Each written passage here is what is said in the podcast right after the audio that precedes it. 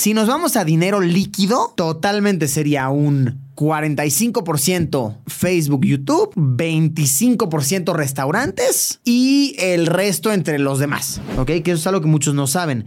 Muy diferente ser dueño de la marca y ser dueño de la empresa. Muy diferente. Esta eh, bebida hermosa que tanto presumo, gran malo. Y lo digo abiertamente, ¿eh? yo no he ganado, pero ni un solo peso. O sea, ni un peso. Mi invitado de hoy es Luisito Comunica, el youtuber más exitoso de México, con más de 7 mil millones de reproducciones hoy en día en su canal. Además de ser una leyenda de YouTube a nivel mundial, tiene diversos negocios. Su marca de ropa Rey Palomo, varios restaurantes, su tequila Gran Malo y hasta una empresa telefónica. Si alguien es experto en crear contenido viral, formar una comunidad en internet y construir negocios alrededor de ella, ese es Luisito. Yo soy Juan Lombana. Entré a trabajar a Google a mis 19 años. Ahora soy emprendedor, una de las 30 promesas de los negocios de Forbes, chismoso profesional y autor del libro de marketing número uno en Amazon. Click Swipe, Tap Tap, la guía definitiva de marketing digital. Si quieres vender mucho más en tu negocio, lo tienes que leer o escuchar. Te dejo el link aquí abajo. Y ahora sí, vámonos a darle crán al alacrán para que Luisito nos cuente cómo funciona su negocio. Mercatitlenses, ¿cómo están? Bienvenidos a cómo funciona tu negocio. Hoy traigo un invitado. Que qué barbaridad. qué barbaridad el invitadazo que traigo. Eh, industria de telecomunicaciones, restaurantes, comercio electrónico, industria editorial, podcaster, tequila, creo que ahí ya doy una pista muy grande y también el tema de la telefónica. Luisito Comunica, bienvenido a cómo funciona tu negocio. Uh, un placer, un placer mi Johnny, un placer a todos los mercatitlenses por ahí. Eh, gracias por tenerme. Me hacía ilusión, ¿ok? Me hacía ilusión estar aquí. No sabes el gusto que me, que me, que me da que me digas esto y más viniendo de ti, hombre. Tú sabes que, que, yo era fan del podcast desde, pues desde Mercatitlán, el Mercati Show. El Mercati Show, sí. Sí, sí, sí. Eh, a mí me gusta. Bueno, no, no sé si sigues haciendo las secciones. Pero a mí me gustaba tu sección de noticias de tecnología, chismes, de, tecnología. Sí, con el, con el intro. Chismes de tecnología. Sí, era mi favo porque te da tema de conversación de... Así, ah, no con quien sea. Ya viste lo que está sacando ahora Elon Musk y como que lo explicabas muy cool y demás. Yo desde ahí soy fan. No, eres un tipo. Entonces, un, un prestigio estar aquí. Fíjate que chismes de tecnología es bien curioso porque yo, yo ya decía desde hace mucho yo ya tenía una sección o en Instagram o en, antes en Snapchat y tal de noticias de tecnología. Nadie la pelaba. En el momento en el que dije chismes de tecnología, todo el mundo, no, es bueno. Chisme. Era lo mismo, güey. Era la misma. La chisma. Es por la, la gente. Sí sí, sí, Entonces, no, es un honor tenerte aquí, de verdad. el honor es mío, es mío. Este ¿Y qué pro está tu set? Muchas gracias. No sé, está bien pro. Me lo imaginaba más sencillo. Muchas gracias. no, no, no, aquí hay, hay lana, ¿eh? Se hacen las cosas bien. Se hacen las cosas bien en Mercatitlán. This is Mercatitlán. Exacto. No, y gracias viniendo de ti, que me imagino que ya tengo algunas preguntas también de tu equipo y así que quiero que me digas, que me digas que el set está bueno. Mira. Pues es que, güey, eso es lo chistoso, güey, que eh, se, se imaginaría uno que por ser un creador grande y lo que sea, tienes mucho equipo y la madre. Y no, yo al revés, yo grabo sencillo. Ahorita lo platicamos. Me gusta, sí, me gusta. Porque luego, yo grabo sencillo. Creo que luego la gente piensa que no, es que para hacer lo que hace Luisito necesito una cámara de no sé cuánta lana, ¿no? Entonces, bueno, qué bueno que me dices también que el todo está bien. Para mi equipo, para que ya cuando, cuando este diga, necesitamos nueva, nueva cámara así. Este Sácalo. cuando, cuando me digan, necesitamos una nueva cámara, Luisito dijo que está chingón. ya no. ya con eso. validación, validación. Exacto. Ya no necesitamos nada más. Luisito, la, primera pregunta que siempre hacemos aquí es: ¿qué negocios tienes y cómo funcionan tus negocios? Ok. Creo que en tu caso, en el que tienes un portafolio más diversificado que nada, este, primero que nos cuentes ese listado de qué negocios tienes y luego ya mover negocio tras negocio y ya nos vamos detallando, nos vamos detallando. Pues mira, es, es curioso. Em, yo la verdad sí estoy involucrado en varias cositas. Como que soy una persona muy curiosa en ese, en ese ámbito y me gusta pues, ir metiendo e ir pensando a futuro. Yo creo que también es algo bueno que platiquemos, que, que muchos de estos negocios al menos a la fecha en que tú y yo platicamos, yo no he visto un peso, un centavo, son pensados a largo plazo. Ok. Sí, muchos se imaginan así, de, ah, Luisito, pues tiene esto y esta, Es no mames. las matemáticas mágicas, ¿no? de la Eh, gente que consume luego los contenidos que, mames. a ver, pues ya le subí dos boletos por no sé qué y puta, no, este cuate se No, metió una este lana. güey, ajá. Sí, sí. Típico, ¿no? Así de, compré una botella de tequila, ya este güey se ganó 200 varos. No, mames, no, Y espérate, conté en la tienda había 20 y entonces, Y entonces, ajá, me eh. gusta. Y no, no, no. Sí, no, de muchas cosas yo no he visto un peso a la fecha porque se piensan más a futuro. Claro. De otras sí es más inmediato. eh, pero a ver, vamos a ver. eh, yo estoy involucrado obviamente en, en creación de contenido, ¿no? Eh, yo hago videos de YouTube y subo también a Facebook. Ese es el negocio principal. Ese es el, el main, es el que más conozco, yo supongo, yo, yo, yo, yo diría. Eh, y ese, la verdad, es de. Es mi favorito por dos razones. Una, pues obviamente me apasiona hacer videos, me encanta tener esa libertad de decir, hoy voy a hablar de calzones, ¿sabes? Y subo un video de calzones y, y nadie me puede decir que no, ¿sabes? Eh, y me encanta por eso uno. Y, por, y dos, porque es un ingreso que se genera sin exigirle nada a nadie. ¿Cómo te lo explico? Eh, Los creadores de Twitch, por ejemplo, si no hay suscriptores que pagan, no ganan, Ajá. ¿sabes? Si, si, eh, los creadores de... eh, ahora con esta nueva modalidad, modalidad de monetización de TikTok, si Ajá. no hay alguien que da propinas, ellos no ganan.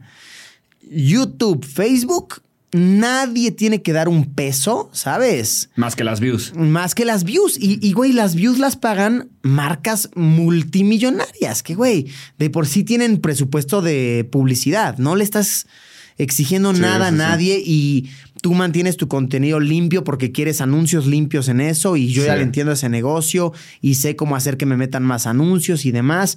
Y me encanta eso porque realmente eh, el hecho, yo creo, el hecho de que la gente te vea gratis te da muchísima libertad. Que si el día de mañana yo quiero hacer un video Sí, sí, sí. y a Juan Pérez no le gustó, pues Juan Pérez no tienes ni voz ni voto porque no estás pagando un peso, ¿sabes? Claro, o sea, claro. eh, por eso a mí me Es encanta. a caballo regalado no se le mira el diente, ¿no? Diría mi abuelita. Es como, güey, es, es contenido gratis Sí. y, y creo que eso me ha eh, permitido llegar a una audiencia tan grande y me encanta, me encanta, me encanta, me encanta. Entonces ese es mi main, ¿no? O sea, crear YouTube creo que está clarísimo. videos para. YouTube y Facebook, ¿no? Que se, se replica. Ahorita quiero hablar también de Facebook. Que, Sí. Ah, ok. Sí, no te se- quiero preguntar todavía porque está buena. Ah, pero se replica y, y son mis. a los que más les sé, la verdad. Luego, pues estoy involucrado en el negocio editorial, ¿no? Que es de libros. Eh, que pues básicamente es. Pues eso, es publicas un libro, ventas y listo. Que ahorita es, eh, a la fecha en que grabamos esto, estoy trabajando en dos libros más. Ahorita te platico. Eh, eh, después estoy involucrado en el negocio del alcohol eh, con tequila, ¿no? Gran malo. Aquí traje un poco. Ahorita vamos a hablar también de otra que cosa que veo por ahí. Exactamente. Negocio de alcohol y estoy trabajando también en otra, otra bebida alcohólica. Entonces es otra. Estoy también en el negocio de restaurantes, ¿no? Estoy involucrado en... Y, y lo aclaro, eh, muchas veces dicen, Luisito es el dueño. No, no, no, no. A ver, yo soy socio de restaurantes. No, de ningún restaurante soy 100% dueño. No, no, no. Yo estoy asociado a restaurantes, ¿no? Entonces estoy asociado con un restaurante de, de mm, hamburguesas y fast food como con toque gourmet que se reparte a domicilio, que se llama Fast Food. Y estoy involucrado en otro restaurante peruano, se llama eh, La Bolichera 21. Y estoy involucrado en Deigo y Deigo Ramen, que, que es cocina japonesa. Deigo Ramen es únicamente ramen y otra que otra eh, tentempié. Ujú.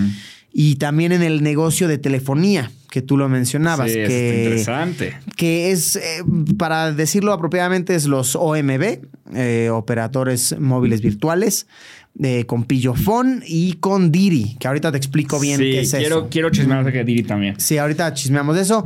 Eh, y bueno, ya de ahí tengo otros negocios en los cuales le, le meto, le saco. eh, Eh, ¿Para qué entramos en detalle? Pero obviamente uno intenta en varias cositas, pero los main serían esos. Mm. Me gusta sobre todo tu estrategia de diversificación. Creo, creo que la tienes como muy, muy clara, ¿no? Como no depender todo de contenido y tenemos en otros lados distintas cosas. Vamos a tocarlo todo porque está heavy, heavy, Ah, heavy. pero y la ropa también, la ropa. Ah, Rey Palomo. Sí, es cierto, olvidado la Sí, ropa. Sí, sí, sí. es verdad. Ropa con delivery online. Ajá. Sí, es cierto. Ujú. Y este, ahora, la, la primera pregunta es.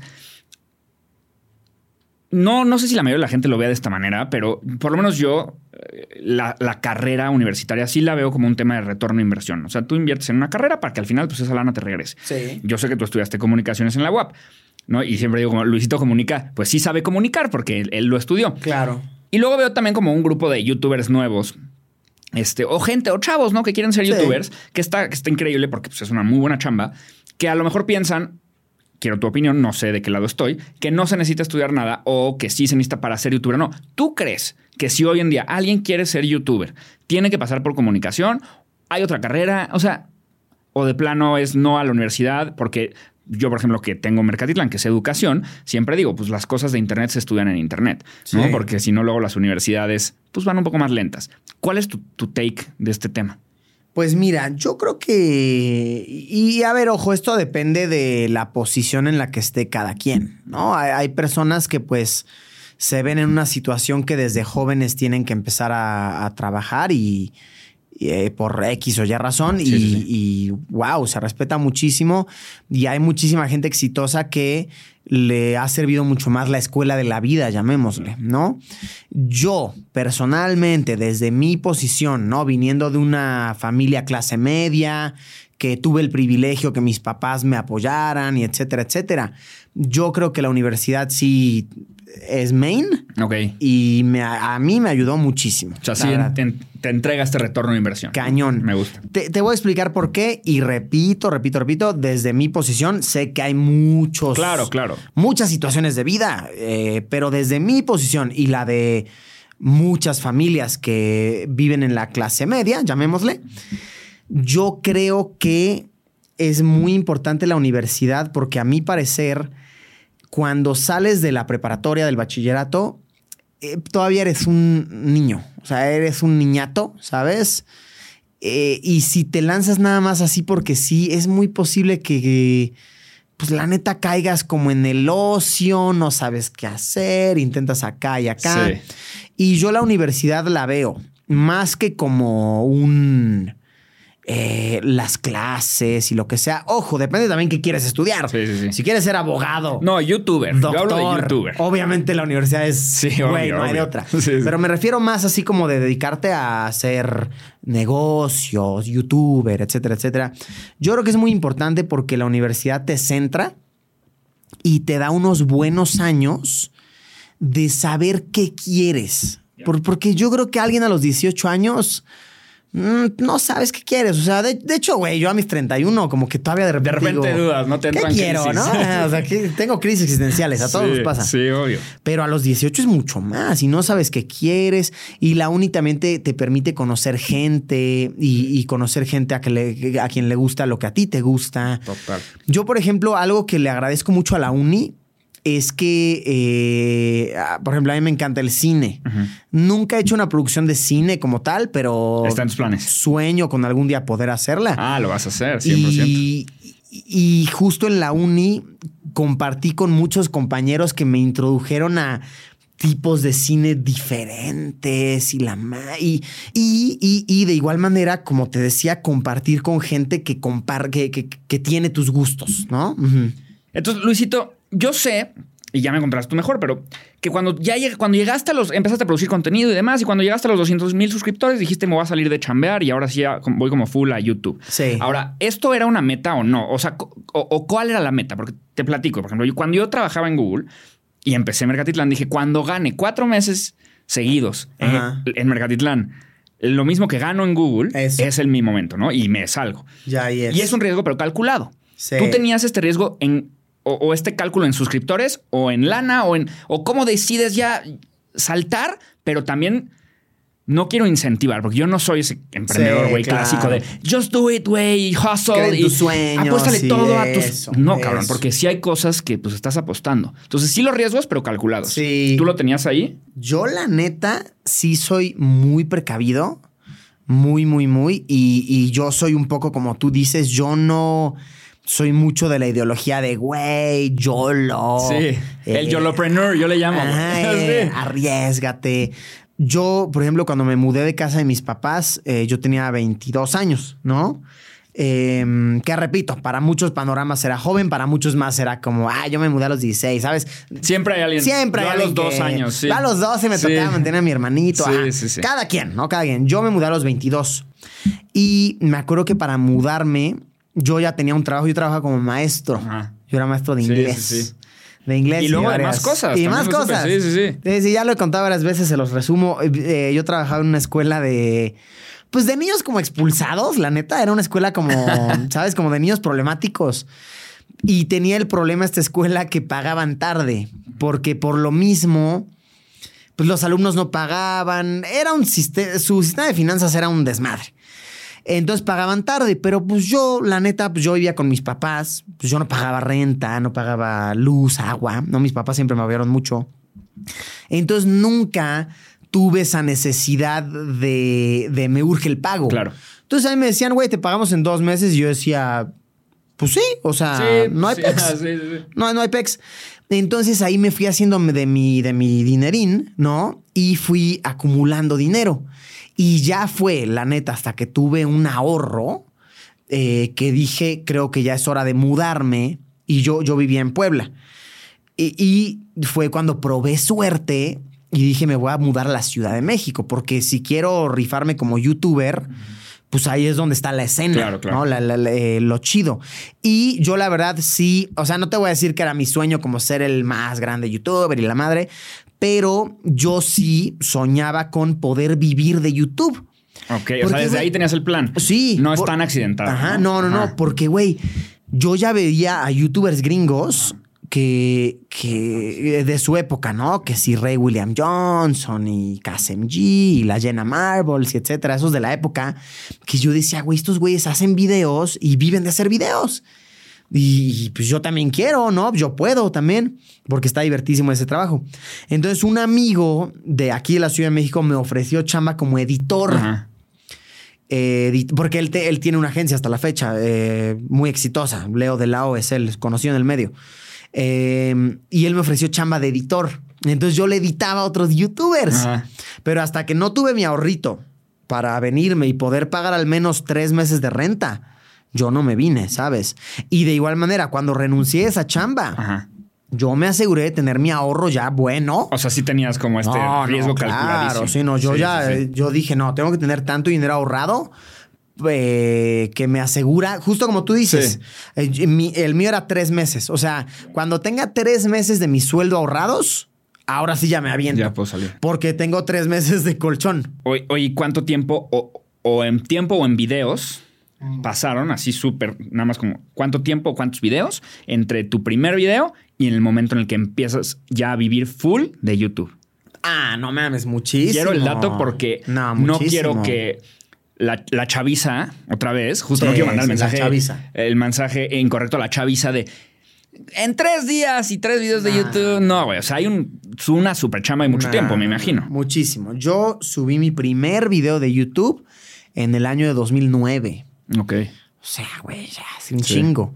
Y viví de YouTube y, y ya bien, la verdad. O sea, ya cómodo, ya bien. Pero ya viví de YouTube en 2014. Ah, o es que sea, cinco años. Sí. Sí, cinco años Sí, de, de darle y darle. De darle darle. sin el- la retribución, o bueno, al menos no la retribución necesaria. A ver, me daba retribución que si para comprarme cosas que necesitaba, el micrófono, el lente, pero para vivir, así de ya pago mi renta, ya la Soy- me dedico a YouTube. Soy youtuber, cinco años. Sí, ok, muy fuerte. Ahora, su- supe que te pusiste una meta en 2020, eh, que luego ha ido cambiando, ¿no? De producir un video al día.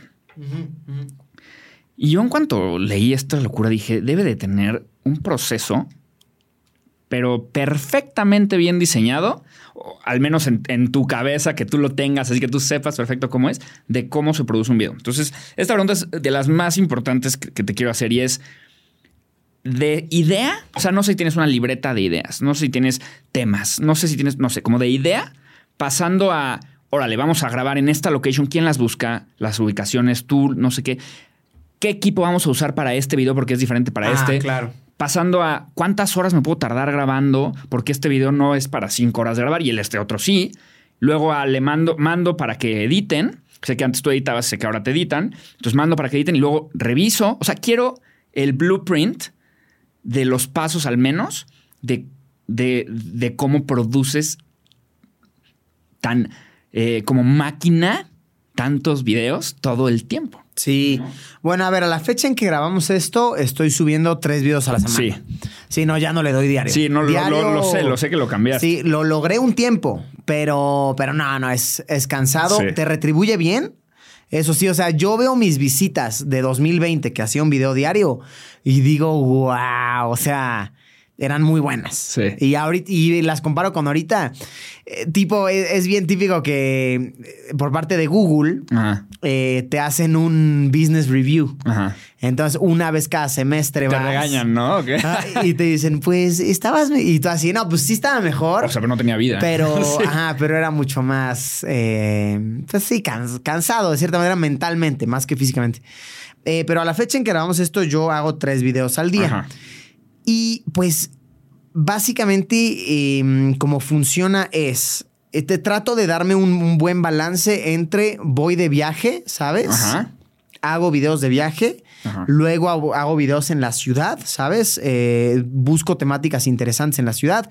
Y luego hago videos, la verdad, bastante sencillos. Que irónicamente luego les va mejor. Es bien curioso, así de que hoy voy a hacer un video probando papas a la francesa.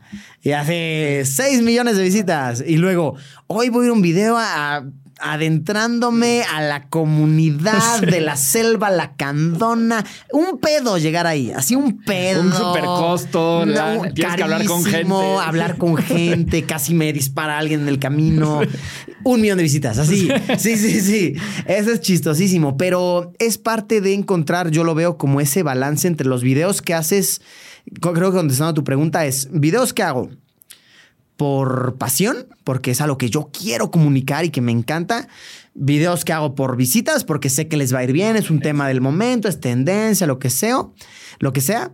Y videos que hago por mantener un ritmo en el canal, ¿no? Porque también creo que gran parte de mi de, de lo que he logrado como youtuber se debe a que subo muchos videos. O sea, mucha gente dice, pero es que tal, tal youtuber hace videos más cabrones. Tal. Pues sí, pero sube uno al mes.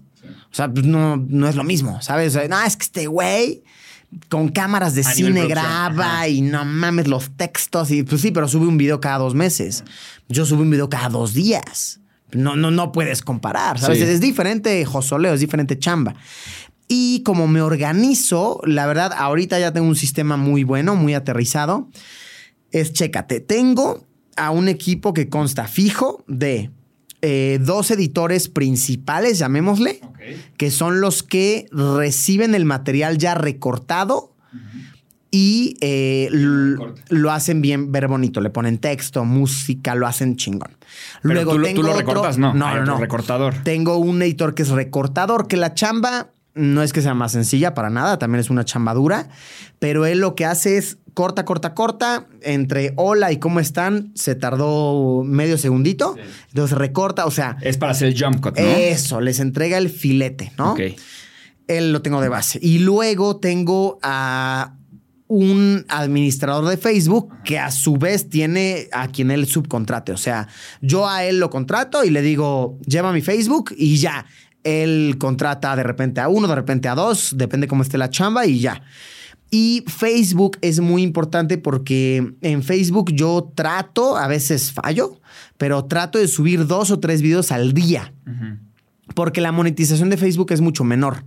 Eh, ganas mucho menos, pero ¿En porcentaje? en, pues, o sea, digamos que mientras mil visitas en YouTube te pueden pagar dos dólares, por dar un ejemplo, en Facebook te van a pagar 40 centavos. Ya. ¿Sabes? O sea, es el mismo número de visitas, simplemente son más baratas por el CPM. Exactamente. ¿No? Al rato hablaremos del CPM también, Exactamente. interesa ese tema. Entonces, lo que hacen los de Facebook es publican los videos nuevos Ajá. y también se encargan de agarrar contenido viejo, recortarlo y convertir un video de 13 minutos en un video de 5 y le dan el formatito cuadrado, ¿sabes? Ya, y las típicas franjas así de Sí, sí, sí. no creerás lo que Video hacen meme, en ¿no? Tanzania, ¿sabes? Ajá. Entonces, eh, porque eso se viralizan. ¿no? Sí. Entonces, y, y eso hacen ellos, ese equipo. Ok. Sí, sí, sí.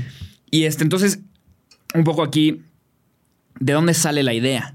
¿Sale de ti o, o la- o- o también la gente te ayuda con las ideas? ¿O tú tienes una lista de ideas o se te van ocurriendo? Porque tienes que tener un chingo de ideas.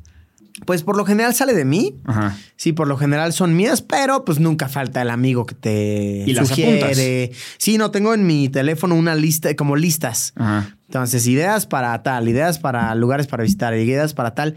Y entonces voy, voy organizándolas. Eh, por lo general, como yo organizo es, ¿cuál es la gran idea? O sea, por ejemplo, mm, por darte un ejemplo. Quiero ir a Chernóbil. Sé que ese video va a tener muchas visitas, ¿no? Voy a Chernóbil. Pero tan solo con el video de Chernóbil no me es costeable el viaje. No recupero, no gano. Entonces, en torno al video de Chernóbil, ¿qué más hago? Pues, güey, comida callejera de Ucrania, el vuelo a Ucrania, cómo es un vuelo de primera clase en Ukraine Airways.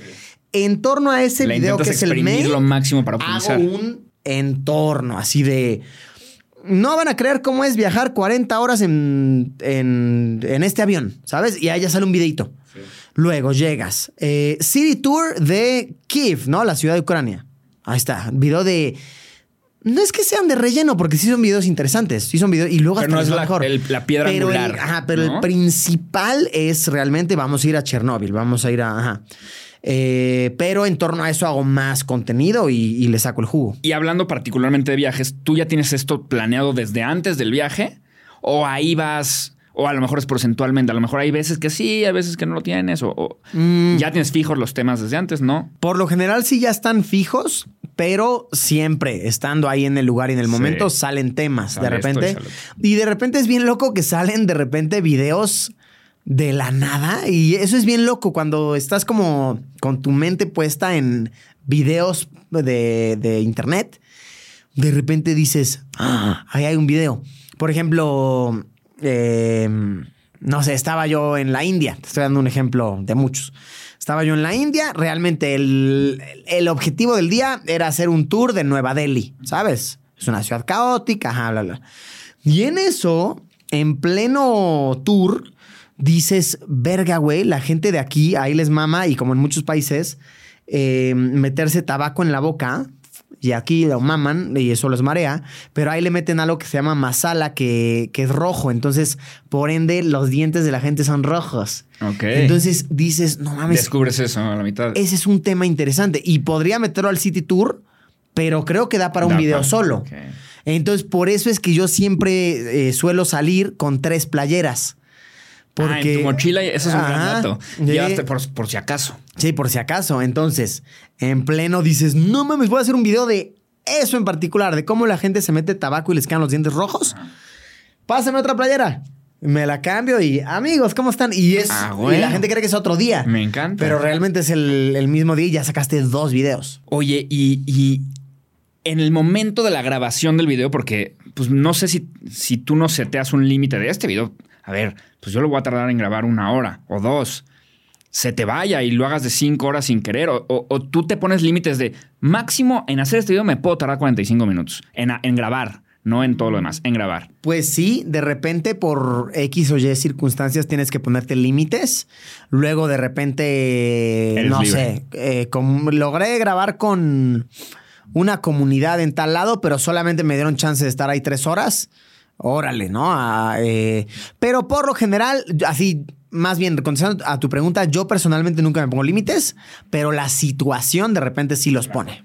Y ya que estás grabando, este, pones, tienes bullets, porque no es un guion, pero tienes algunos bullets que quieres tocar, o voy a tocar estos cinco temas y eres bueno ahí, improvisas en ese momento y agarras los temas y los vas hilando. Sí. Y esos bullets sí los preparas desde antes. Cañón. Eso es un research grande, ¿ok? No, obviamente. Eh, te voy a poner un ejemplo. Apenas fui al sur de Chile, muy bonito, ¿no? Y tuve la oportunidad de caminar en un glaciar, experiencia mamona. Entonces dices, güey, ajá, a ver, el video es caminé en un glaciar. No, ese es el atractivo, ajá. Pero el video no nada más es yo caminando en un glaciar. Pues no, tengo que... 20 minutos, ¿no? Sí, nada más no. una toma sin audio. Ajá, obviamente tengo que decir datos interesantes, etcétera. Entonces, como suele funcionar es obviamente de mi hotel al glaciar, pues son mínimo tres horas de camino. Entonces, en esas tres horas de camino, le preguntas a la gente, platicas con tu guía, pa, pa, pa, googleas también, ¿no? Pa, pa, pa. Entonces, datos interesantes los anoto y los pongo en una listita y digo, a ver, bloques, ajá. Entonces, para que el video no sea nada más como, ahora estamos llegando al glaciar, ahora estamos arriba, ahora estamos en medio, ahora estamos abajo. Sí. Entonces, llegamos, doy un dato interesante. Avanzamos 200 metros, miren esa montaña y ¿qué creen? Otro dato interesante. O sea, como que mezclas me el tema educativo con el entretenimiento, Con, ¿no? ajá, con el storytelling. que- co- exacto, como que ya avanzamos y ¿qué creen? Este, ¿Sabían que los animales de aquí, tal, tal? Ajá. Y así lo voy dividiendo, como para, para hacer un video entretenido, porque, güey, eso es algo que yo he aprendido. Eh, y, y digo, cada quien tendrá su método y lo uso también en historias de Instagram y todo. Es aburrido ver una, mm, al menos en el rubro de travel blogging, es un poco aburrido ver una sola cara con un mismo fondo mucho tiempo. Sí. Entonces, güey, si puedes hacer algo tan sencillo como estoy aquí y de repente hablo enseñando la montaña o la cascada, cambiaste el ángulo. La gente no lo razona, pero subconscientemente dicen, ya estoy viendo algo diferente. Se siente dinámico. Ajá, se siente dinámico. Sí, Ajá, sí. En mis historias de Instagram yo siempre la aplico. Sí, la mano. La ¿no? mano. Sí. Pero, güey, la gente no se da cuenta, pero ya les enseñaste otra cosa. Ya no es como. Porque, güey, el consumo de las historias de Instagram, y les voy a dar un tip buenísimo, es este. Así. Skip, skip, skip, skip. Yo creo que a los cuatro skips la gente ya se salió. Y si dieron cuatro skips y vieron la misma cara en el mismo fondo, hacen Sí. esto. O sea, Sí. eso es bien chistoso Tú cuando. dices las mismas historias de la misma cuenta, Ajá, ¿no? eh, tac, tac, tac, tac. eh, Sí. Pasan de, de tap, que te sigue dando views, a swipe, que ya se fueron a otro güey. En cambio, si tap, la cara de este güey, tap, su zapato, tap, como que les dices, me está enseñando algo diferente y se quedan viendo las. Eso es un gran tip. Sí, como cambiar de escenarios. Y entonces, ya que grabas el video, regresando un poco al tema del glaciar, que más que buena experiencia, grabas el video. ¿Cómo mandas? O sea, bueno, mandas el. eh, no sé qué tanta bronca tengas en este tema de tengo que mandar ahora quién sabe cuántos gigas por internet este, para que me lo editen. Entonces, lo mandas, lo editas, cómo funcionan los siguientes pasos y qué tan involucrado estás tú ya en los siguientes pasos del video. ¿Cómo Ah, no, funciona? Full, completamente. O sea, cómo funciona es, ya grabé, ya tengo el material. Entonces llego de vuelta a donde sea que esté mi computadora, bajo los archivos a mi computadora y ahí organizo por carpetas. O sea, tú como que haces el template. Ah. Entonces, por ejemplo, hago una carpeta que se llama B-roll específico para esta parte. Entonces voy separando. Y luego los archivos los enumero en el orden que deben de ir. Porque pues pasa muchas veces que de la nada, pues vas así y en eso ves un pingüino.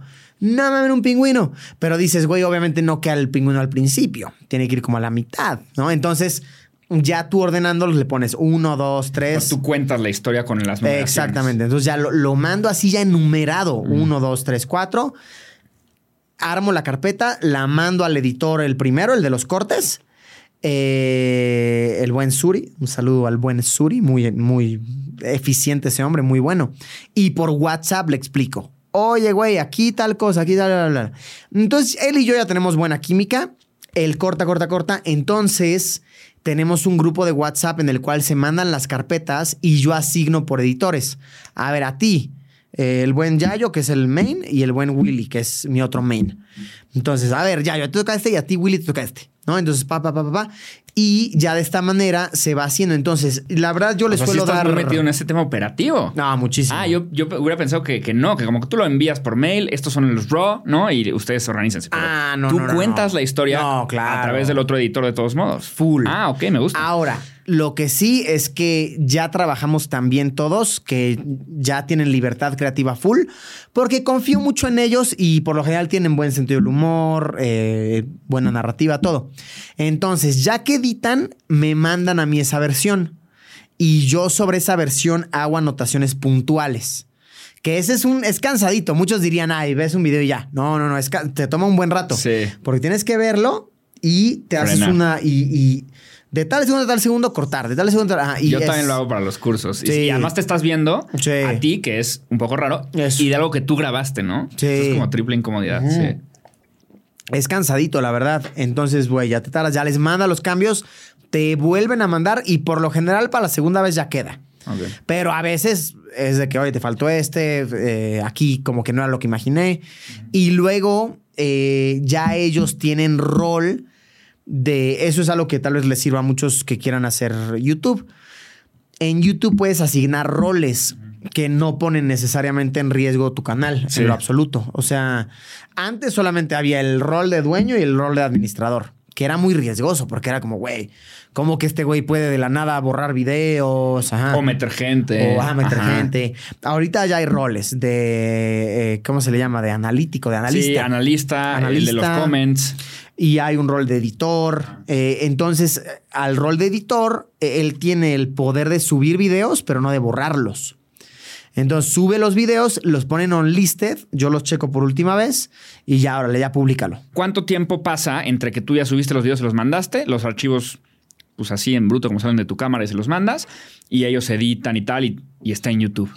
Pues yo creo que depende de la situación, de cómo me organicé yo y de cuál es la urgencia de un video. Hay veces que sí es. esto Porque, güey, de repente Sí. es de que este video tiene que subirse mañana, sí o sí. Sí. Entonces, lo que pasa en esos casos, nos saltamos el primer paso, que es el... El cortador. El cortador. Porque no da tiempo. Sí. Se lo pasas directo al editor, pero se lo pasas muy bien organizado para que le dé tiempo. Eh, porque hay videos que dependen de su temporalidad, ¿no? Así de que... Sí, tiene que ser hoy, totalmente. Sí, sí, sí. Entonces va a depender. Ajá, acaba de... No sé, una dar noticia. Un ejemplo, lo que sea, güey, no sé. Salieron el nuevo teléfono. Salió Eh, la- eso, sí, ¿no? eso. Salió un nuevo teléfono. Hay que hablar de ese teléfono eh, para mañana.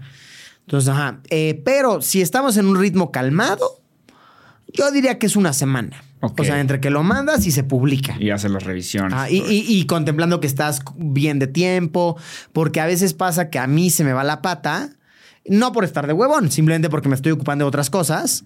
Y en eso es de que, mierda, güey, ya es viernes, ya se acabaron los videos y el lunes hay que subir otro.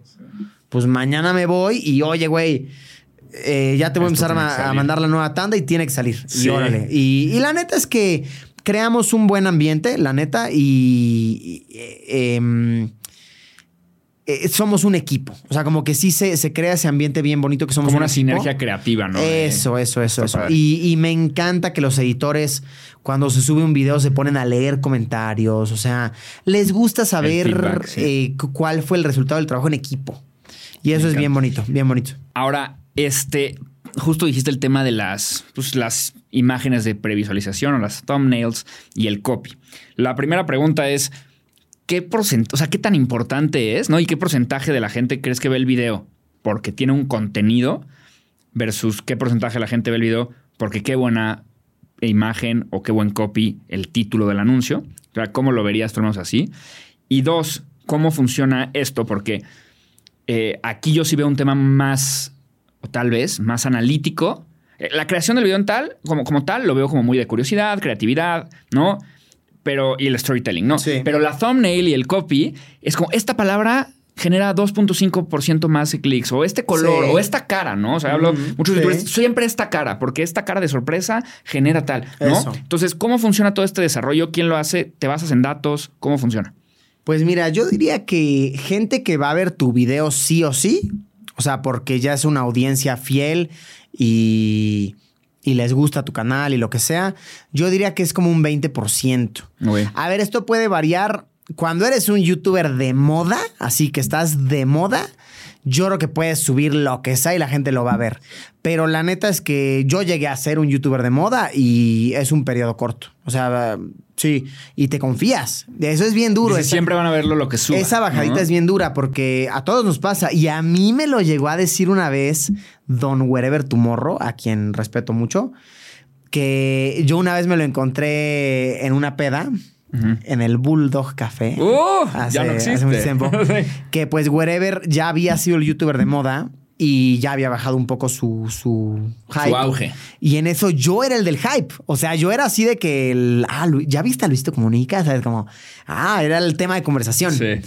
Y yo me lo encontré y me dijo, ¿y qué pedo? ¿Qué vas a subir? Y yo, ay, güey, pues lo que sea, así yo aquí. Y el güey me dijo, no, no, no, eh, no te confíes de tu temporada de moda porque es lo que es, es una temporada de moda. Y no es lo mismo ser un youtuber de moda que ser un youtuber asentado. Y ya a través de los años yo ya lo he descubierto, que pues ahorita yo ya no soy el youtuber de moda. O sea, a pesar de ser un nombre que es generalmente conocido, o sea, de que la gente por lo general conoce Luisito Comunica, ya no soy el de moda. O sea, ya no es de que, ¿qué subió hoy Luisito? Pues no, ya no, no sé, güey, ya no estás al pendiente. Entonces yo, yo diría, en mi caso, una audiencia así fiel, fiel, fiel, es como un 20%. Ok. O sea, a mí, que me vean a huevo, hoy por hoy son tal vez 800 mil personas. Así que, que me van a ver. Y ya de ahí ya dependes enteramente de... eh, o menos, de hecho tal vez menos, tal vez medio millón de personas. Y ya de ahí ya dependes meramente del título, la miniatura es importantísima. O sea, estás hablando de que a lo mejor eso es el 80%. Sí, no, no mames, por mucho, güey, por mucho. Sí, ¿qué palabra? Eso es importantísimo. ¿Qué palabra vas a poner en mayúsculas? ¿No? Porque de repente ya todo el título en mayúsculas ya no jala. En Facebook, por ejemplo, tú lo has de saber, eh, hoy en día ya te, mm, te marcan spam si tienes muchas mayúsculas. Porque, porque Facebook ahora está con su modalidad de no fake news y no sensacionalismo, ¿sabes? En- Sensacionalismo. Eh, entonces, ¿o qué palabras vas a poner en mayúscula para hacerlo llamativo? Y la miniatura es bien importante. Te pones a analizar porque ahora el estudio de YouTube te da una métrica que es el CTR, el, el cl- click-through rate. ¿No? O sea, ¿cuántas personas de las que vieron La tu video aquí le dieron clic? Ajá. Entonces ahí es bien importante y te das cuenta que, güey, si de repente tu cara sale como más en primer plano y como sorprendido, llama más la atención, pero depende de cada video. Claro. Obviamente hay videos que sí tienen otra. ah, de repente hay videos que funcionan mejor que no sale a tu cara. Ok. Sí, sí, sí, funciona mucho, mucho ¿Y mejor. quién toma estas decisiones? ¿A quién operativamente genera esto? Porque si me estás diciendo que el 80% de la- es la decisión más importante de todo el video. Entonces, ¿cómo funciona esta toma de decisiones? Sí. Y no sé si tengan un análisis de datos o a lo mejor una lista de esto funciona, esto no. Tú lo tomas, hay otra persona que te dice, este es el título y esta es la miniatura. y Pues- tú ahí como que dices, híjole, la cara no. No, no, soy yo totalmente. Tú haces todo Sí, eso. no, no, totalmente. O sea, eh, a pesar de hacer contenido que, que mucha gente ve, eh, y me siento muy afortunado, no somos un equipo grande. Y creo que también es parte Sí. del, del éxito que lo mantiene auténtico. ¿Por qué? Porque mm, creo que últimamente el feeling, al menos en mi rubro, hablo personalmente, el feeling que se lleva la gente es como que no es vi la gran producción de no no no es como vi el video de Luisito Sí. y como que quieres mantener Conecta un más, poco ¿no? ese ajá Sí. ese feeling entonces esas decisiones las tomo yo Entonces No- debe ser un experto en cómo, o sea, qué colores, qué caras, qué textos. híjole pues güey no o sea esa es la cosa que fallas mucho Ok. Sí, fallas muchísimo. Obviamente no, nunca vas a ser un experto y cada día aprendes más y cada día cambia todo. Pero vas haciendo más o menos una idea de y de repente cambia. De repente, oye, como Esto que a no la gente ya no le gustó ver mi cara, porque de repente también hay que fijarte en eso. Me- Te metes a tu canal y dices, güey, todas mis miniaturas son iguales. O sea, pues no, no quiero eso. Entonces, variarle tantito y ajá. Oye, y dime algo, ¿qué tanto, ya que el video está allá, qué tanto hay un... Voy a regresar al video hace dos semanas a ver las métricas, a ver qué salió bien. Ah, no, sí, lo- Y lo se hago- toman decisiones para el siguiente video mejorar. ¿Sí? No, lo hago mucho, lo hago mucho. Yo uso mucho el. El.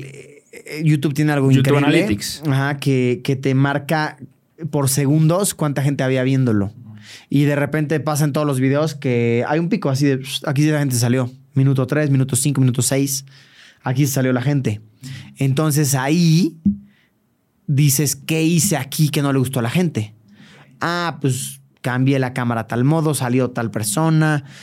¿Qué, qué pasó ahí que la gente se fue? O sea, sí lo revisas minuto a minuto. Está muy cool. Y güey, eh, nada más para concluir el tema de las miniaturas. Ah, sí, sí, sí. De verdad que cuando platicas con youtubers que se dedican más al contenido en casa, ¿sabes? De video reacciones, gameplays, etcétera. Ajá. Pues digo, los que son fans de ese género lo han de ver. eh, y si no lo puedes analizar, es bien común que se pinten el pelo, por ejemplo. Y, güey, les preguntas, ¿por qué, ¿por qué te pintaste el pelo de azul ahora? Pues para que las miniaturas se vieran diferentes, güey. Entonces, por Ah, ejemplo, juega Germán, ¿no? Hola, soy Germán, que es un youtuber exitosísimo, eh, chileno. Un abrazo al buen Ger. Eh, de o sea, ahorita ya no es tan activo, pero hace dos años que hacía videos todos los perros días y de repente dos al día. El güey de repente, pelo amarillo, pelo rojo, pelo azul. Y era de que, oye, ¿por qué? Pues porque mis miniaturas tienen que cambiar. Sí, si no eran igual. Mi Güey, cara es la misma y siempre. sí. PewDiePie, que igual antes hacía videos Sí. diario. Ahora me pinto la barba, ahora me pinto el pelo. Ahora, pues porque necesitas que se vea, que la gente diga de repente, ¿no? "Mm, ¿qué pasó aquí? Ajá. Totalmente. Y este. Ahora, todo esto es a nivel producción, lo que tú haces. Y ahora quiero saber cómo funciona eso como negocio, ¿no? Porque yo estoy seguro que hay muchísima gente que dice, pues yo no sé de dónde, si el video es gratis, ¿no? Yo, yo lo veo gratis, yo no sé, quién sabe de dónde gana dinero Luisito, ¿no? Anda a Ajá, decir. sí. O sea, yo siempre hablo de Google Ads, que esa es la otra cara de la moneda. Tú estás en la monetización. Claro. ¿Cómo funciona el negocio de la monetización en YouTube? Eh, ¿Por qué hay unos videos que ganas más? Hay otros que ganas menos. ¿Cómo funciona el CPM? Eres, o sea, debes de tener esto estudiadísimo. ¿Cómo, cómo funciona? Pues mira, son varias cosas a considerar. Eh, una es eh, cuántos anuncios le metes a, o sea, permites que se pongan en tu video. Ajá. Tú tienes la decisión, la, la, o sea, como la opción de elegir cuántos anuncios quieres que se vean. ¿Quieres que se vea uno al principio? ¿Quieres que se vea uno al final? ¿Quieres que se vea uno en medio? ¿Quieres que se vean, esos nada más son de computadora? ¿Quieres que se vean los que se vea abajito, que son cliqueables, uno al lado? Entonces, ese es algo que tú decides, pero que tú lo decidas no significa que te los van a poner. Ok. Pero tú, o sea, yo pensaría, pues siempre decides que se pongan todos, ¿no? Lo más, lo más que se pueden. ¿o Pues, sí, la- digo, por, pues sí, Claro. la neta sí, pero no significa que te los van a poner. Ya para que te pongan los anuncios, y esa es una métrica bien interesante, es un poco crearte reputación. O sea, mm, existen listas, por así decirlo. Eh, ¿Existe la lista negra de YouTube? Sí, sí existe. Hay creadores que están en la lista negra. Güey, el otro día conocí a un creador que, digo, también el cuate hacía videos de, mm, ¿cómo se le llama? Como de autopsias y así. Como de-. Sí, pues contenido Sí. muy interesante, pero muy fuerte. Y el cuate, güey, no, no te estoy exagerando. eh, tenía buenas visitas. Hacía 8 millones de visitas al mes. O sea, sí. Muy buenas visitas. Y ganaba 14 dólares. Al mes. 14 dólares, punto. Frito. Sí, y entonces yo le dije, güey, déjame ver tus métricas. Y me metí a ver, y justo es porque no le ponen anuncios. Y cuando le ponen anuncios, le ponen puros anuncios de casinos, de Y los que pagan CPM menos. más bajo. Sí, que son los que pagan menos. Entonces, realmente, para que la monetización sea buena, es crearte una reputación. O sea, que don Google, don YouTube sepa que video que vas a subir va a ser un video safe. Sí. Amigable, Y- educativo. Educativo. Y ojo, no significa que no puedas hacer videos no safe. No, yo, yo hablo de temáticas fuertes de repente, güey. Hago videos de genocidios, hago videos de que aquí se comen ratas, güey, Sí, ¿sabes? la sex shop. de- Ah, sí, sex shop. Pero ser muy honesto, y eso es algo que de verdad que van a ver el beneficio a largo plazo. Ser muy honesto cuando tu video no es seguro. Cuando tu video no es seguro porque salió un dildo, por dar un ejemplo. Y tú le pones. Y, ah, y tú le pones si es seguro. Y luego YouTube te dice, güey, claro que no salía un dildo, güey. Sí, sí, sí. ¿Por qué me dijiste Y que.? ya, ya se anunció aquí Ah, una marca. eh, y- ¿Por qué me dijiste que era seguro si no es seguro, güey? Aquí ya anunciamos a Fisher Price y tú con un dildo, güey. No, chinga tu madre. Entonces te bajan de categoría. Es decir, no, castigado. ¡Pum! Entonces tienes que ser honesto. Y cuando salas con un dildo morado, pégate en la cara, métete en la boca, haz lo que quieras. Pero ponle. Pero ponle YouTube. Y porque te preguntan y te ponen, en este video, ¿hablas de muertes?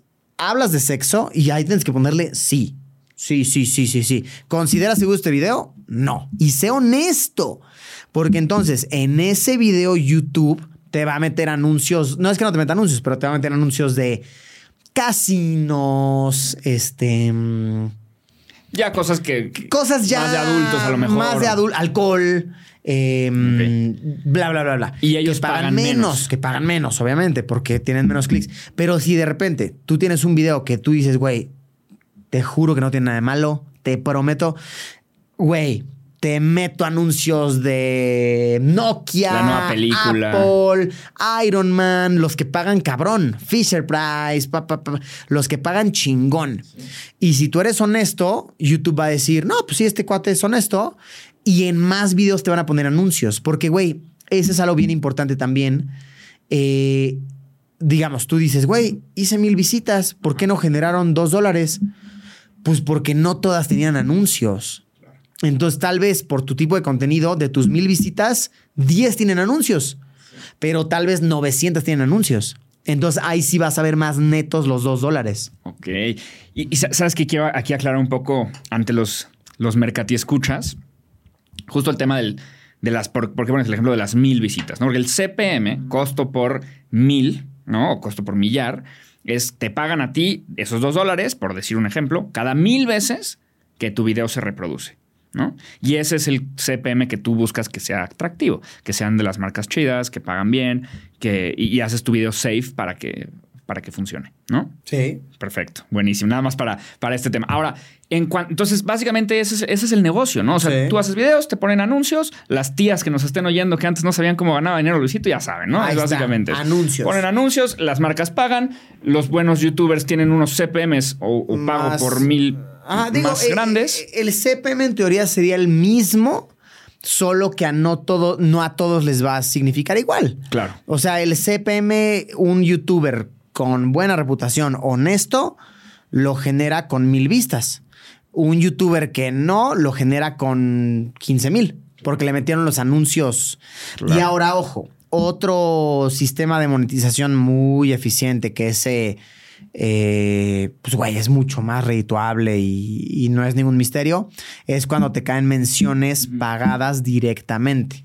¿Y cómo funciona eso contigo? Pues conmigo, ahí sí, para que veas, eh, o sea, en el tema de producción, ahí sí yo estoy involucrado al 100, chingón. Para el tema de ventas, ese es otro equipo de trabajo. Ese es otro team. eh, a ellos les escriben. Sí, les llega un correo y ellos ya saben más o menos lo que me gusta, lo que haría, lo que no, y tienen una lista de precios. ¿Quieres una mención de 30 segundos? ¿La quieres de un minuto? ¿Quieres un video dedicado? ¿Qué tipo de marca eres? Es Porque- como un menú, ¿no? Sí. ¿Cómo, cómo quieres que usemos aquí tu anuncio? Sí, que lo hagamos. claro, Pero sí tienes tu selección de que sí, que en él. No, claro. Porque Y- creo que sí es importante. Sí, ¿no? y güey, de repente también entender que a veces hay menciones muy cool, pero que no se van a pagar tan chido, por ejemplo, pero las haces porque es un contenido cool. Te voy a dar un ejemplo.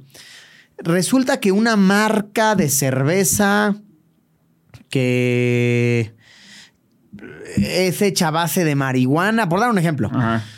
quiere difusión, pero es una marca nueva. Entonces dices, No tienen el presupuesto. Ah, pero dices, güey, a ver, está interesante el tema. Pues dame lo que tengas. Órale, y voy y hago el video. Pero si de repente llega Samsung, ¿sabes? Por dar un ejemplo, por dar un ejemplo. Samsung y la madre, pues ahí dices, no, a ver, don Samsung, tú puedes pagar la mención entera y ahí sí es, obviamente vamos con parámetros y la madre, porque también va, es un ir y venir. La marca artesanal que no te pagó mucho te va a dar una libertad cabrona. Y güey, haz lo que quieras, di lo que quieras. Y en Samsung hasta te el va a decir, ¿no? güey, no uses playera de tal color, Sí. eh, nada de decir esta palabra, Sí. nada de decir, por ejemplo, te voy a decir, este Tienes es que un ejemplo. parpadear 14 veces, exacto, Ajá, ¿no? o, o- o, por ejemplo, ¿qué tal que... Y esta es una suposición, no es que sea así, pero ¿qué tal que Samsung anuncia televisiones Samsung y no televisores? Entonces te dicen, no, no, televisor no lo puedes decir. No hay manera. Tienes que decir televisión, Ah, ¿sabes? O sea, se van al detalle Sí, cañón. sí, y tienes que decir esta frase como tal, así Sí. de Eh, porque Samsung alumbra tu mundo, ¿sabes? Es su, es su campaña al momento, alumbra tu mundo, no sé. Eh, entonces, obviamente, pues es un ir y venir, ¿sabes? Totalmente. Pero ese es el más redituable de todos, aunque es el que más te quita creatividad.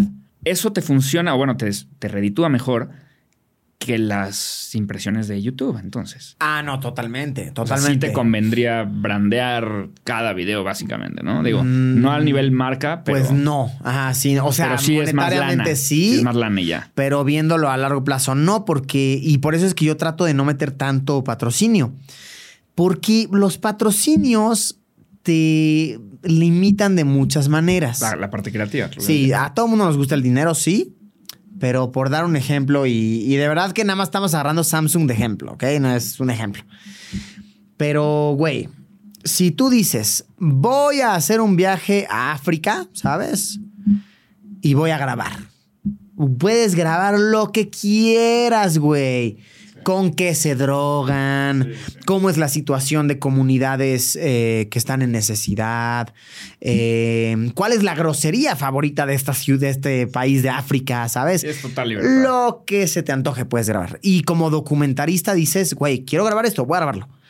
Pero si de repente viaje a África patrocinado por Samsung. Samsung o Gomitas Apple, Juan, sí. ¿sabes? Lo, o Apple o lo que sea.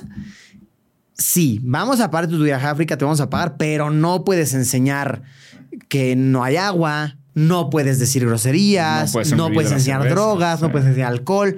Entonces, como chin, la esencia de un video de Luisito Comunica se perdió, porque la gente le gusta Luisito Comunica porque Luisito nos enseña sin pelos en la lengua ¿Con qué se drogan? ¿Cuál es su alcohol favorito? De ¿Cómo es la casa de una persona que vive en la colina? ¿Sabes? Ah, y si de repente patrocinan, es como, pues hoy les voy a enseñar un city tour de. ¿Sabes? O sea. Muy más fresa. ah, exacto, Sí. güey. Entonces, eso te limita y por eso es que no es bueno a largo plazo. Ok, ok, me gusta.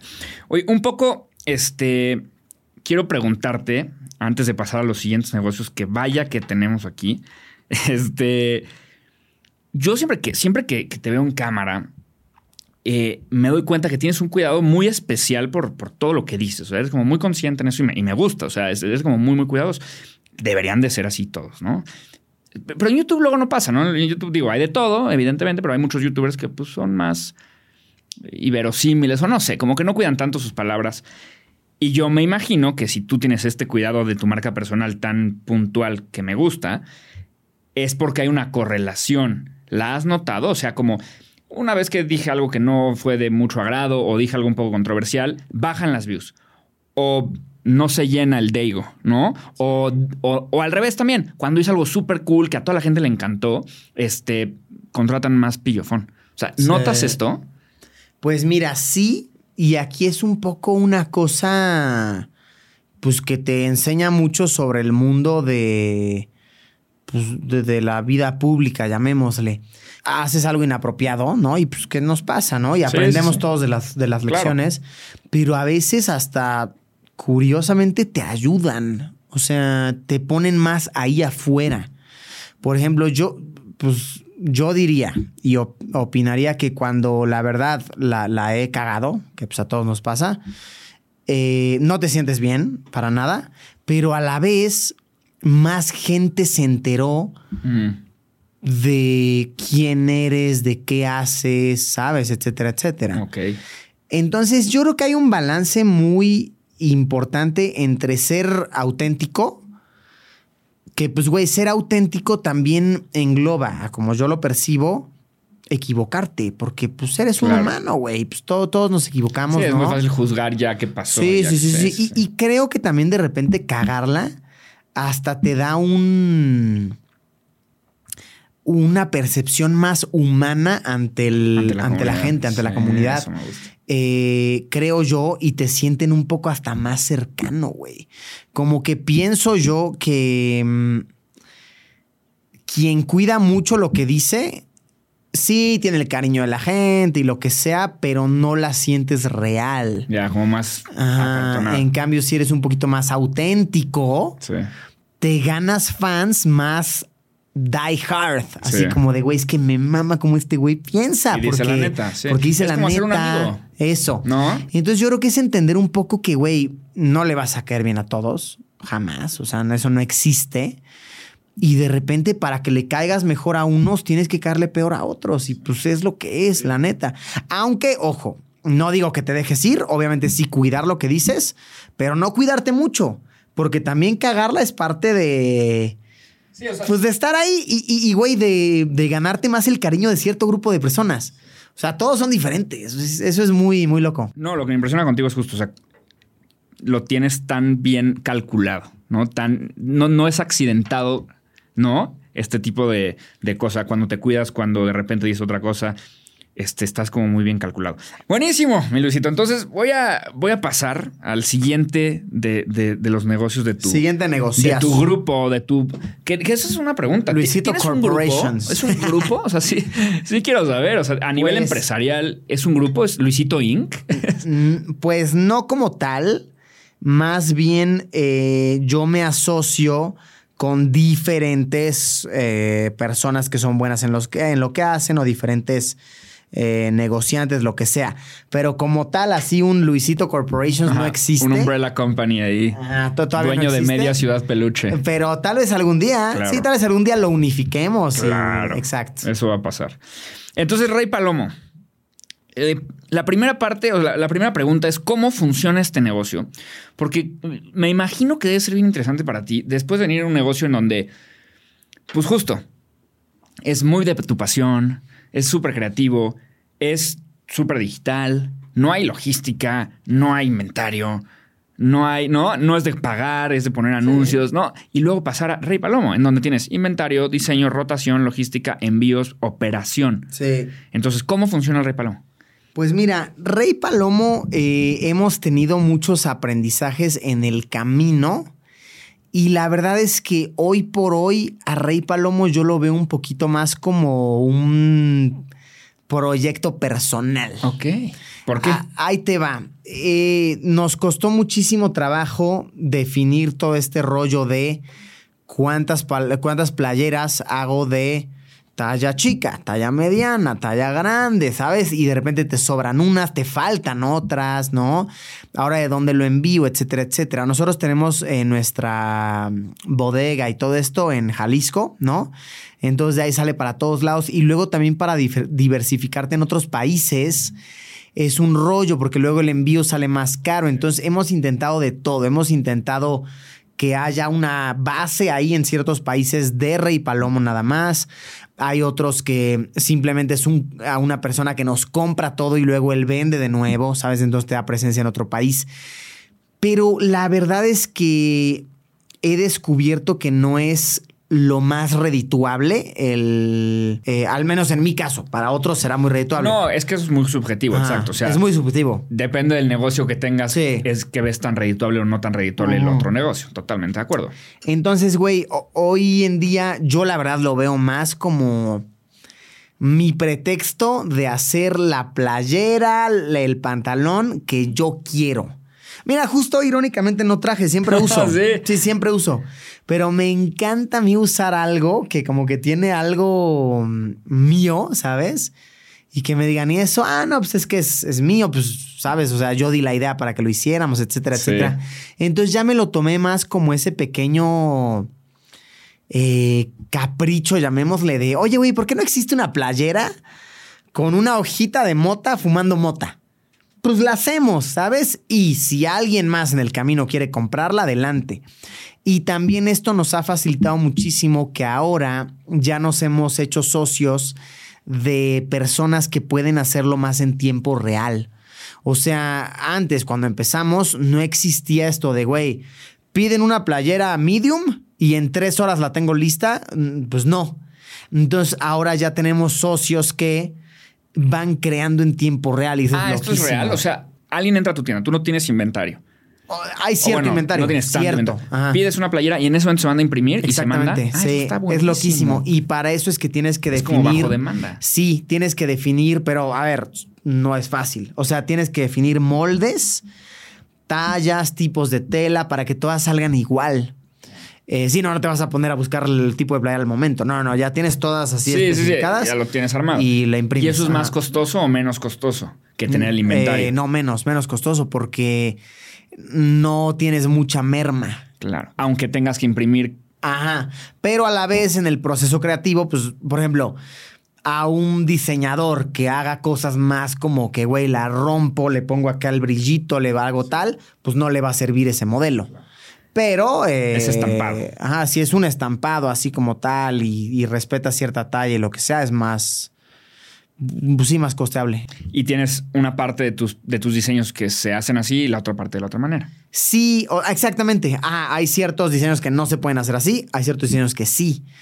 Y eh, bueno, ahorita justo estamos viendo cómo se eh, cómo lo podemos diversificar, güey, porque justo, o sea, sí caes en un rollo de, a ver, pues es lo que me gusta y que lo consuma quien guste, pero a la vez, pues también si quieres un crecimiento. Entonces, la estrategia que estamos pensando ahorita y yo creo que eso le va a ser eh, de mucha ayuda para, para muchos. eh, es crear la ropa a diferentes influencers. Ah. Y, y- y, güey, eso es algo que a mí en mi tiempo me hubiera sido de verdad, wow, súper chido. Sí.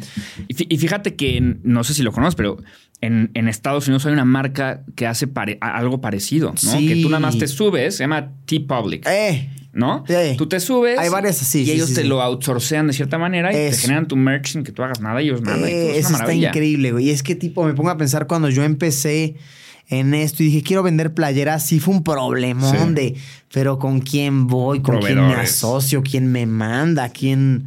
Y, y- y cómo, cómo sé que no me van a estafar, etcétera. Entonces, ahorita yo lo veo como, güey, si de repente un Luisito del pasado, ¿sabes? Que, pues, güey, es un cuate que ya empieza a tener seguidores, ya tendría gente que le comprara su merch, pero no sabe con quién ni cómo. Pues, güey, llego yo y le digo, güey, completamente transparente, completamente honesto, aquí está el contrato. Yo me llevo tanto, tú te llevas tanto. Tú despreocúpate, tú nada más dime qué, dice- qué quieres que diga tu playera. O sea, ¿qué quieres que diga? Yo la hago, nosotros la mandamos, ya tenemos una bodega, ya tenemos eh, la, la operación. Y despreocúpate. Y te, y te toca tu lana, te toca tu porcentaje, ¿sabes? Entonces, eso es lo que queremos empezar a hacer ahorita. Sí, ya estamos en plática ahí con varios y así. Y este.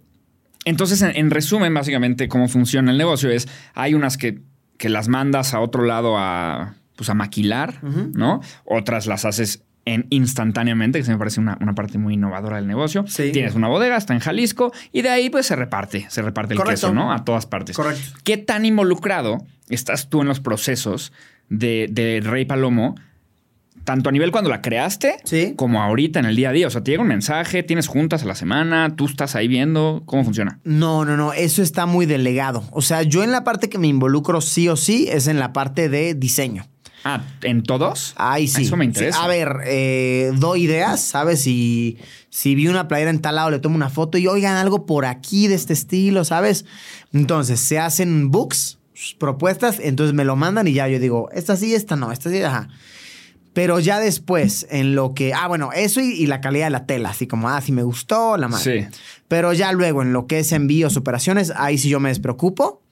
Eh, ya delego, alguien más lo hace. Y una vez como cada. Como cada cuatrimestre. mm, Ok.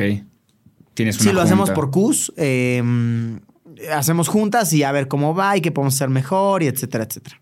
Ok, ok, ok. Y este, y a la hora de la creación, ahí sí lo hiciste. O sea, tú fuiste a buscar el proveedor, a buscar los socios estratégicos, todo eso. Eh, o sea, cuando empezó. Cuando empezó. Ah, sí. O sea, de que tengo una idea, quiero vender una marca, este, que sea Rey Palomo, que sea mía, que sea así, que sea Sí. asado. Ahí sí tú te rifaste, fuiste, No, checaste, sí, buscaste. de primera instancia todo. sí. A ver. Y ya que está seteado, delego. Sí, ¿no? obviamente con ayuda de, de las personas que me asistían en Sí, aquel sí, sí. entonces. Pero sí, con asistentes, eh, oye, necesito a persona que haga esto, esto, esto. Entonces ya. Y hemos incluso cambiado de, de fabricantes y todo. La maquiladora. Sí, sí, primero estábamos con uno, luego ya no, y luego, ajá, y eso está bien loco, que realmente, y eso es algo bien interesante, que ahí le agarras un poquito la maña más al negocio de licencias. Porque, güey, en un principio, pues, güey, no, no te puedes rifar a ser dueño de la impresora y ser dueño de la bodega. No, es una Pues no. mega inversión. Entonces lo que haces es que tienes tu licencia, eres dueño de la marca, ¿ok? Que eso es algo que muchos no saben. Muy diferente ser dueño de la marca y ser dueño de la empresa. Muy diferente. Entonces uno como dueño de la marca, del nombre, delega y dices, te voy a dar un contrato que por seis meses solo tú tienes permiso de usar esta marca. Órale. Y si fallaste, otro y otro y otro y otro. Y ya ahorita que encontramos a unos, la verdad, muy, muy buenos, muy de confianza, sí ya les damos contratos anuales. Ok, me gusta. Pero está bien, porque así creo que la inversión no es una locura. Y no te metes tú en camisa de once No, varas eh, de eso. una fábrica con una máquina, con gente, con la confección. Es o sea, que es eso, güey. Y, y también con esta nueva iniciativa, yo, pues vaya, me, me gusta la idea de facilitarle toda esa operación a influencers que igual y todavía no son tan grandes, todavía no tienen tanto dinero para invertir, porque yo estuve en esa posición y es una partida de pelotas, güey. Sí, sí, sí, sí. Totalmente. Y entonces los diseños, este, ahí sí estás totalmente involucrado. ¿Qué sale, qué no sale? Y los eliges literalmente con tu gusto, ¿no? O sea, con, Con mi gusto. ¿Qué me Sí. pondría yo? Y, y- y- y un- una, una cosa interesante de Rey Palomo particularmente, que de hecho lo platicábamos con mi equipo cuando hice el research. Yo no sé cómo tú lo veas, pero yo por lo menos siento que Rey Palomo es- no es tu merch, es una marca de ropa, ¿no? O sea, Sí. no es merch de Luisito, es una marca. Sí. Y lo que yo veo es que tienes esta rotación rapidísima. Soy como fast fashion, porque sí tienes esta rotación muy, muy rápida de es, estilos. sí. Y, y quiero pensar, quiero, quiero preguntarte eso.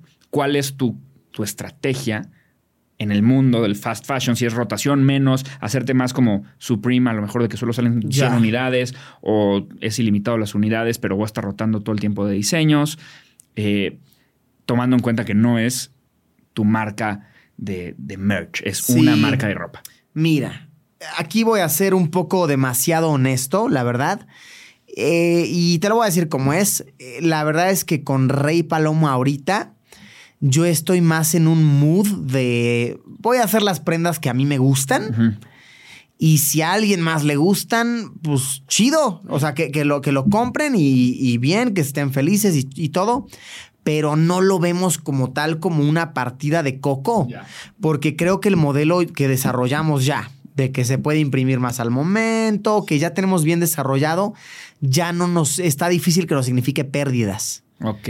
Entonces, a menos a como lo estamos viendo ahorita, no estamos siendo tan ambiciosos con Rey Palomo. eh, pero nos estamos divirtiendo. Que, Sí. que creo que es bien importante. Eso es bien importante. ¿Sabes qué? Sobre todo viniendo de, de otra vez, como te lo decía, de un negocio tan creativo como la creación de contenido, pues como que buscas esta diversión también en otros negocios, eso, ¿no? eso. Como estar todo el tiempo como yo claramente veo que tú tienes esta expresión creativa que quieres sacar y por eso haces los diseños. Eso, si yo hiciera una marca de ropa, yo tal vez no haría los diseños porque a mí me encantaría hacer la estrategia, porque eso es lo que yo quiero sacar de mí, como a mí me gusta la parte estratégica. Exacto. ¿No? Entonces está interesante.